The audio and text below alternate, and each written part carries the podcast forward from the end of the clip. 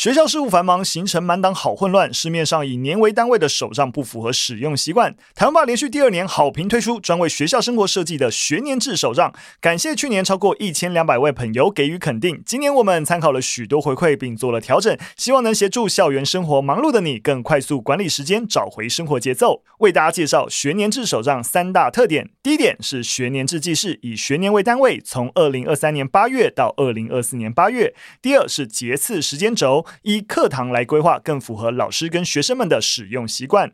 第三，内页表格更好用，有子弹笔记、key 自定义符号，还有全新 OGSM 目标管理。另外还有每月目标追踪，帮助你更有效的管理目标、安排行程。今年手账主题好运果汁机，一样有可爱的黑皮与皮下组织陪伴你度过学校生活。每月一杯好运果汁，希望为你加点好运，更接近理想中的自己。即日起到六月十五号以前预购，享早鸟优惠，免运再送电子课表，点击资讯栏连接。新的学期，让我们陪你一起迎向新的挑战。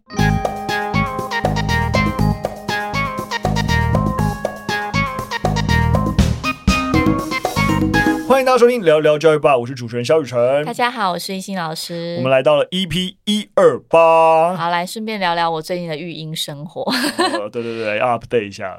孩子已经两个月了，哇，小嫩婴，两个月大嘞。对，真的是那个战斗，每天像打仗一样，就是像战斗一样，难以想象，难以想象。而且每天张开眼睛，我都告诉自己，今天又是美好的一天，因为我女儿又要给我随机出题了，你知道，那个没有标准答案的题目最难解，因为我不知道她今天要给我搞出什么名堂。嗯，对。但我最近有发现一个育婴神器，什么育婴神器？就是因为你知道，就很。身为妈妈就很希望他赶快睡着，嗯、然后我就可以去做我自己，你知道很多事情要做，洗奶瓶啊、挤奶啊等等。然后我最近就是把那个聊聊教育爸的 podcast 给他播下去，对，然后我女儿就会睡得非常的熟，哎，为什么？因为就是有听说，呃，想说我们声音很好睡吗？因为雨辰讲话太无聊，就是因为其实有点类似，他在子宫听到我讲话。哦，oh. 对，所以有人就说，如果你不想讲太多话，你就是录音，嗯，对，然后录音出来的声音，其实就像是 baby 他在子宫里面听到妈妈的声音，哦，oh. 所以他听到教育吧，就是有点好像回到自己的子宫，所以很安全，回到我的子宫里面，对，很很有安全感，哦，oh. 所以播下去就是一个育婴神器，oh. 所以我应该。你觉得你应该多多讲话。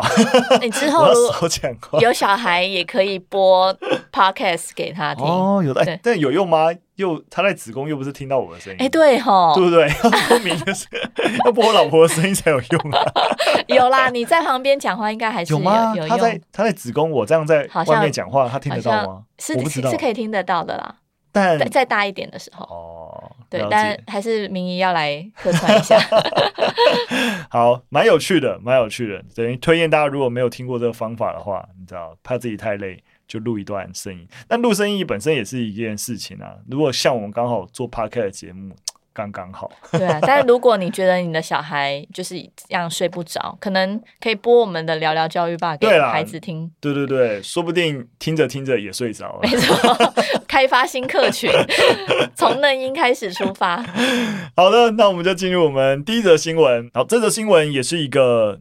有争议的事情啊，跟大家稍微聊一下。五月十八号的时候，中山女高的一个匿名粉专吗？可以这样说。那反正就有学妹匿名发文，然后觉得说，呃，大意而言啊，就是学姐强迫学妹去拉赞助，那如果不够的话，还要自己贴。对，那就引发了。外界的一个讨论，那细节上来说，我们待会再聊。总而言之，校方也做出了回应啦，就是积极的介入约谈学姐学妹双方啊。那也发现啊，这个社团确实拉赞助的金额跟向校方报备的金额是有落差的。所以调查完之后呢，当然也就是说会列入社团评鉴啊，或是有相对应的处分等等。那但是听起来就跟有奖跟没奖一样啦。那说未来会针对拉赞助有更确切的。宣导跟规范，我觉得也是有奖跟没奖一样啦。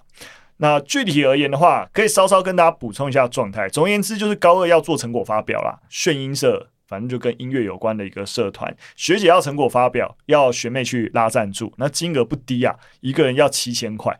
那整个成果发表总金额来到二十一万的预算，一个高中生的成果发表要花这么多钱，而且是一个人一定要拉到七千，不可以说哦，整个高一拉到的平均数一人七千就好，就是一个人一定要七千以上。所以这个中山女高宣音社高一的学妹呢，她用匿名发文的方式呢，爆料了这整个事件，然后认为自己被学姐欺负了。嗯，我很想讨论这件事情的有一个很核心的点是，大家也知道，我第一所任教学校在集美女中。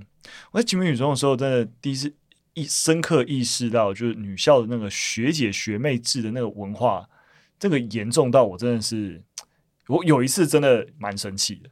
可是当兵应该也会有学长学弟制吧？或是男校应该也会有吧？其实还好，我觉得男校还，因为我也我读男校嘛。嗯、其实我觉得男校的学长学弟制的问题，相对可能也跟哪所学校有关。嗯、但我普遍听过的男校的学长学弟制的问题，其实没那么严重。但我普遍听到女校的学姐学妹制都蛮严重。了解，当然一样，我没有。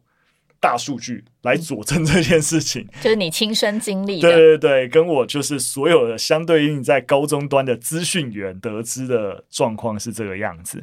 那我记得我真的是有有一次，因为刚好我教呃我教高二，然后就有就有干部的学姐在，那一样啊，就是跟学妹相处遇到一些问题，然后我甚至在我课堂上就也是有一点点不客气啦，反正就会觉得说。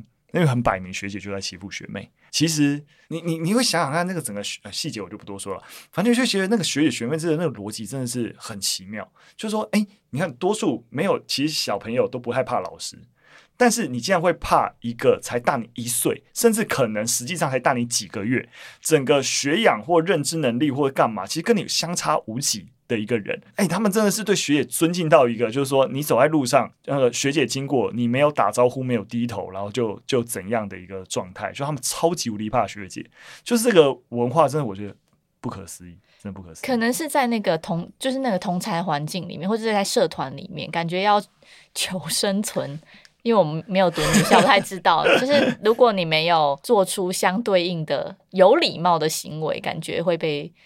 就是被大家讲话。其实我我我我我其实就是在调侃这些学姐啊，就是说你也不也不见你们对对师长多有礼貌。他们也曾经是学妹过啦，就是有点对对对，就是你们就进入一个对对对，你们就进入一个文化脉络，就是说，诶，你们你们很讨厌大人变成大人这样压迫你，那你们会希望你们自己变成大人之后压迫啊、呃、小朋友吗？那你今天被学妹当学妹的时候被学姐压迫，你就会觉得。你当学姐的时候，家破学妹就变得合理了嘛？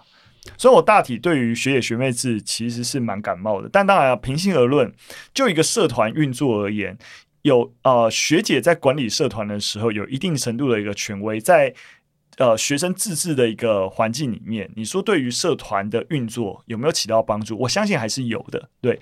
但是。这都还是一个进入到个别团体的一个细节问题，它实际上面是维系社团运作多，还是造成了霸凌跟不公平的对待？对对对对，比较多。那你一定每个每个社团的状况都不太一样了，对，所以也不是说要一竿子否定，就是哎，学姐学妹建立一个好的长幼之间的一个关系。我也没有觉得真的很怎么样，但真的要很小心。所以，如果你家里有小朋友进入社团，或者你学校呃的社团，其实普遍知道就是说。呃，不一定是学姐学妹，真的可能有些学校学长学弟制也很严重。那我觉得是需要多了解一下、关心一下，对，尤其是如果你是通常学校老师，有时候会兼社团老师，那我觉得是要稍微了解一下这社团在长幼之间，就是不同届之间的运作风气。不过，我觉得这整体事件蛮可以讨论，是有关拉赞助这件事。哦，没错，因为我们呃大学的时候也常常系学会办一些活动嘛，嗯、那身为系学会的一些干部啊，或是一些成员都要去附近的商家，然后呃。去拉赞助，蛮有趣的。然后，所以其实这个炫音社的这个学妹，她也在这个整体事件里面讲到拉赞这件事。其实到大学还会多做一件事情，就会跟企业要钱。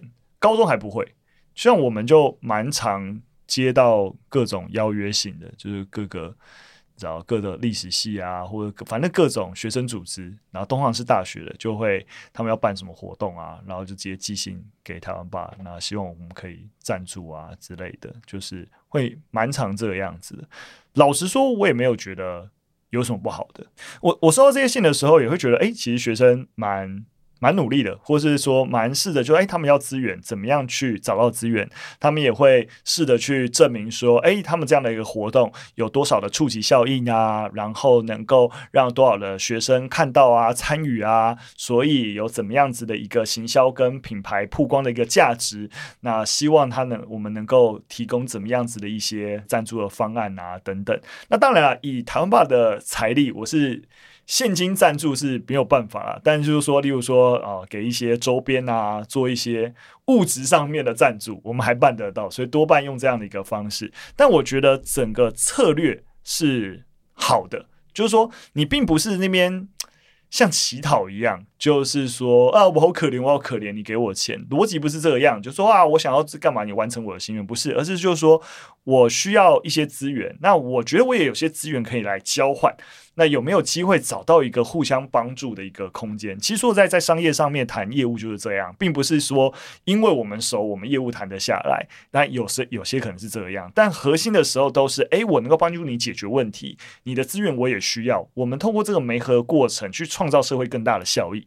逻辑上应该是这样啊，对啊，不然的确很多人你知道那种拉赞的经验都是那种在互相情勒的感觉，学长姐情勒学弟妹，啊学弟妹情勒附近店家，你知道 就会变成一个情勒网络。对，因为如果不拉赞助的话，其实社团的运作资金就是是社员自己缴交社费嘛，没错。对，所以如果假假设今天我真的要办一个惩罚，需要到。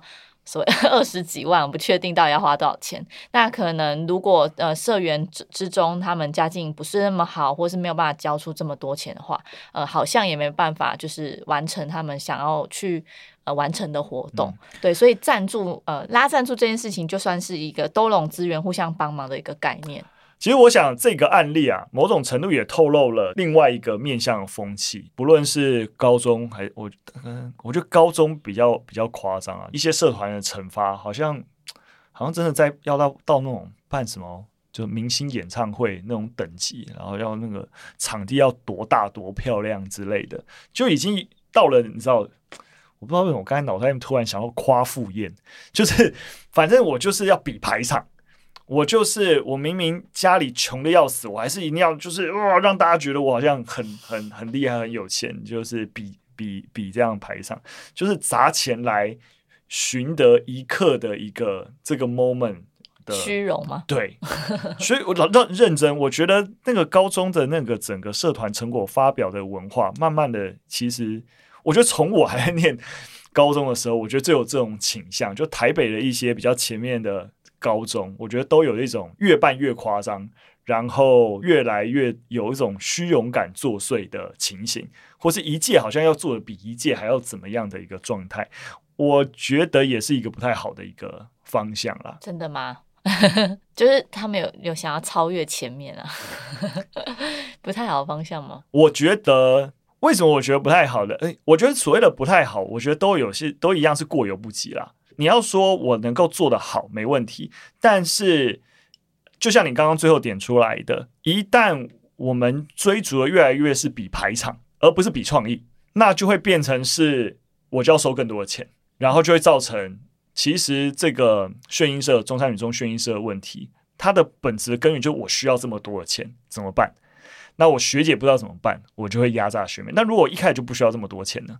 对，就是说，我觉得学生时代有趣的事情，就是因为我们大家都知道我们资源很有限，可就由于资源资源有限，所以我们去想一些创业方式去玩，然后创造一些可能性。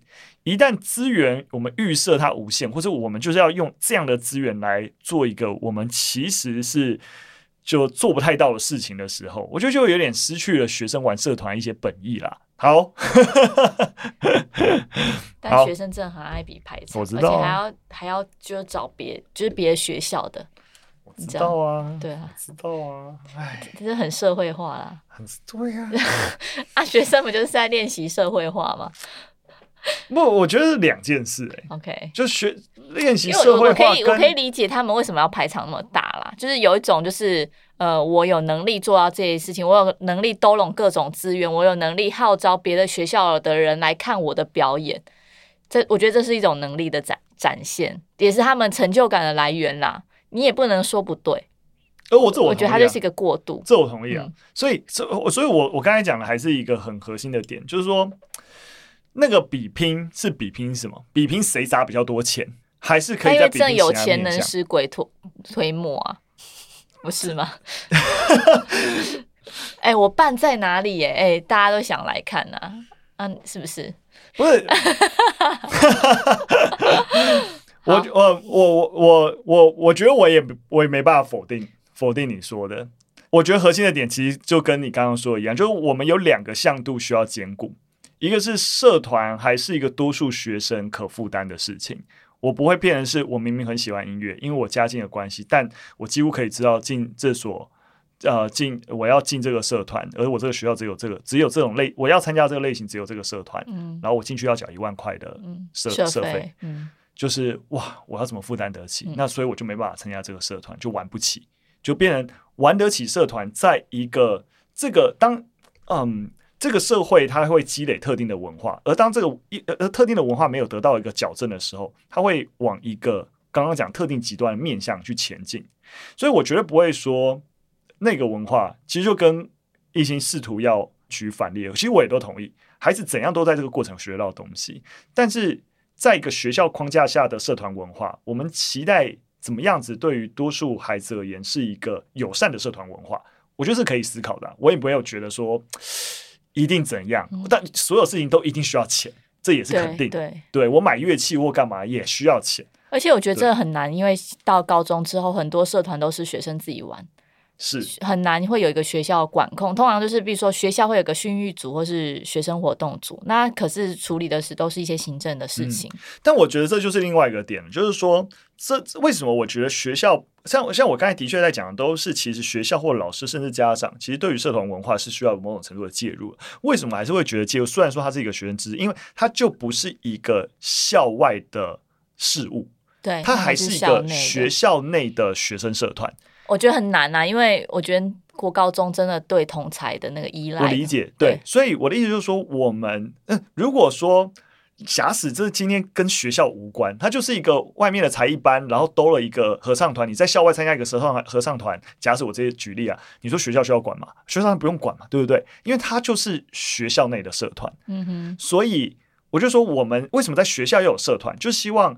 学生能够透过校内课程之外，透过社团或者一些自主参与，学到一些在学校课业学不到的东西。它本身还是有教育意涵在里面的。所以，当然我们本来也就希望社团能够让学生透过自治啊、参与啊，能够如何，这都是对的。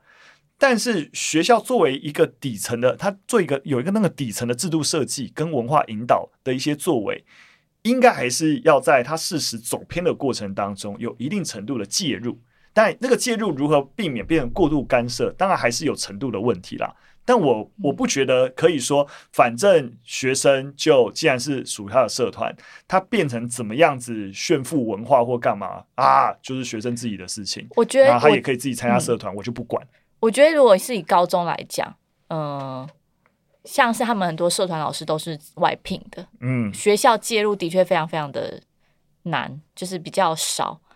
除非真的有爆出事情来，真的是这样啊，你才会去知道这个社团有问题。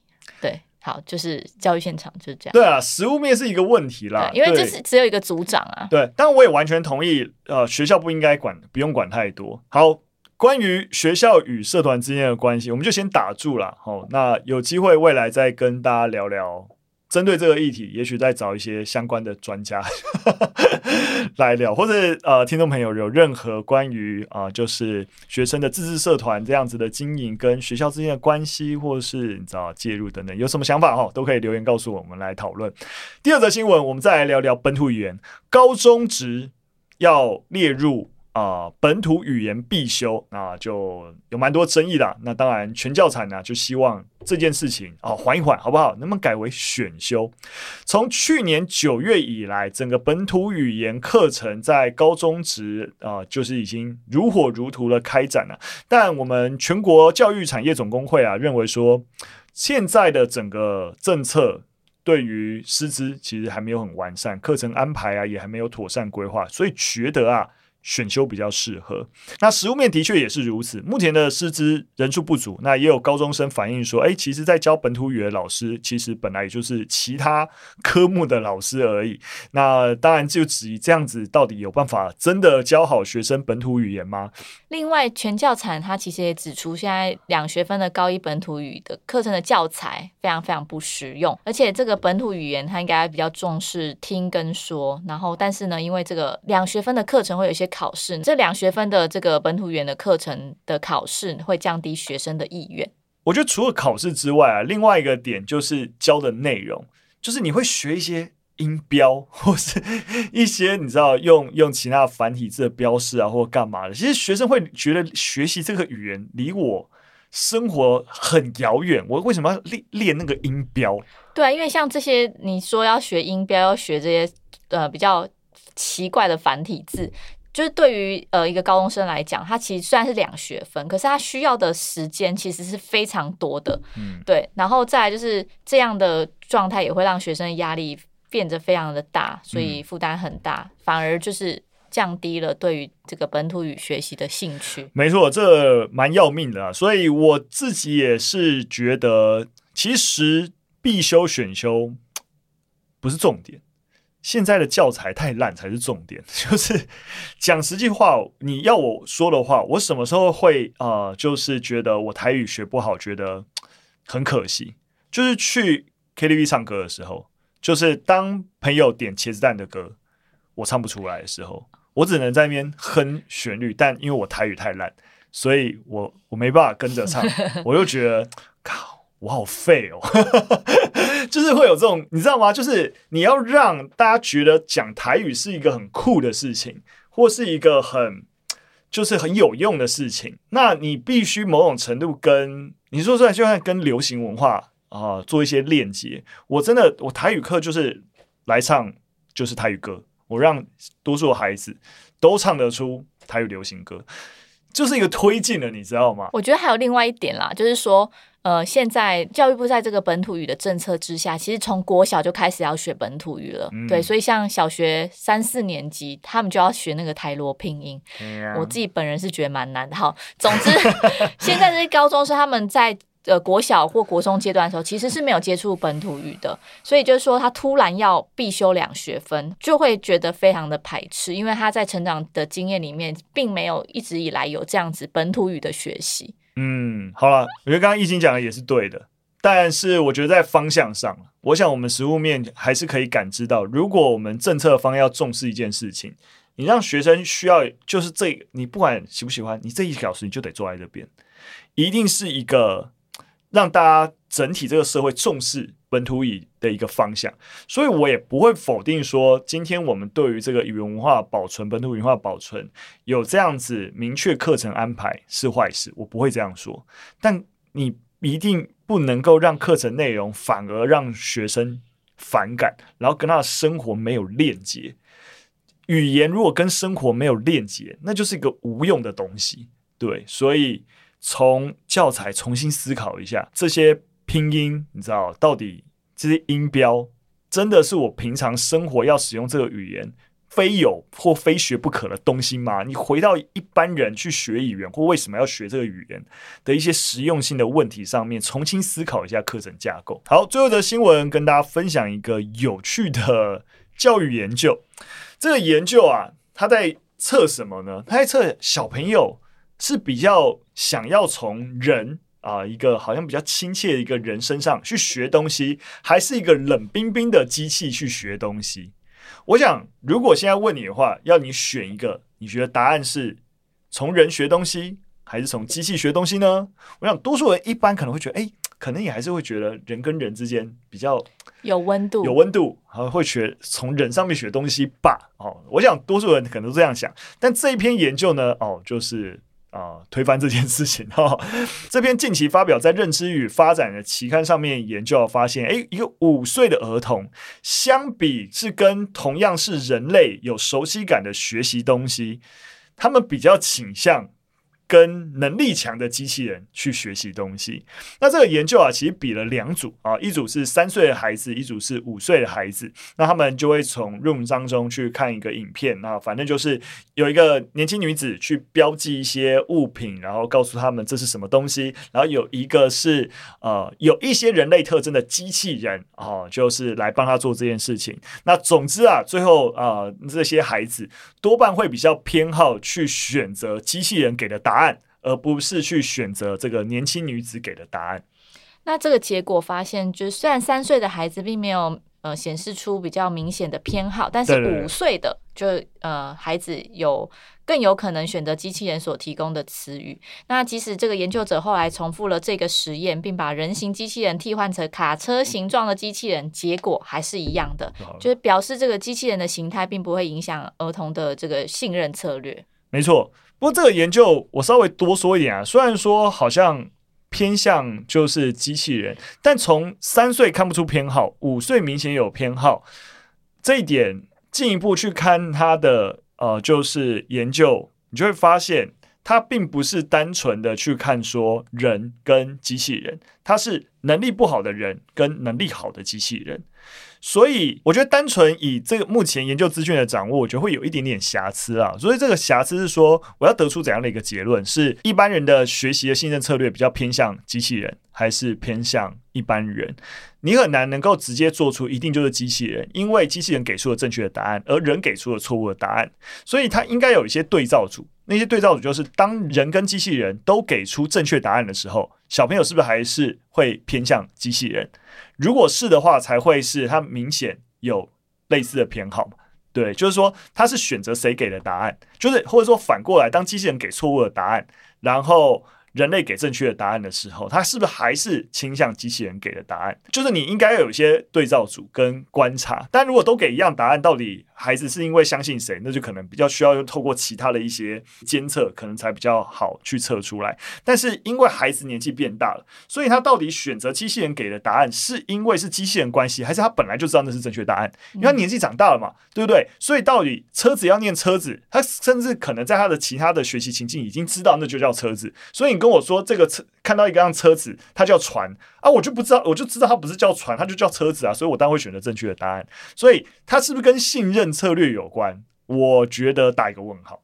虽然说我觉得这个研究还有在往下进一步或是交叉分析的一些空间，那你要分享这个研究也是，就是说，当随着 AI 学习。慢慢变成是一个我们在社会上越来越瞩目一个话题。到底小朋友跟机器人学习，或是跟你知道，就是跟 AI 学习，会不会学习成效比较好？你就会发现这个路径已经就可能是慢慢大家会讨论的事情。那也开始有一些呃研究在往这个方向前进当中了。对，所以虽然说呃，就是研究还可以再往前推进。那分享这个点也是让大家知道说，哎，其实。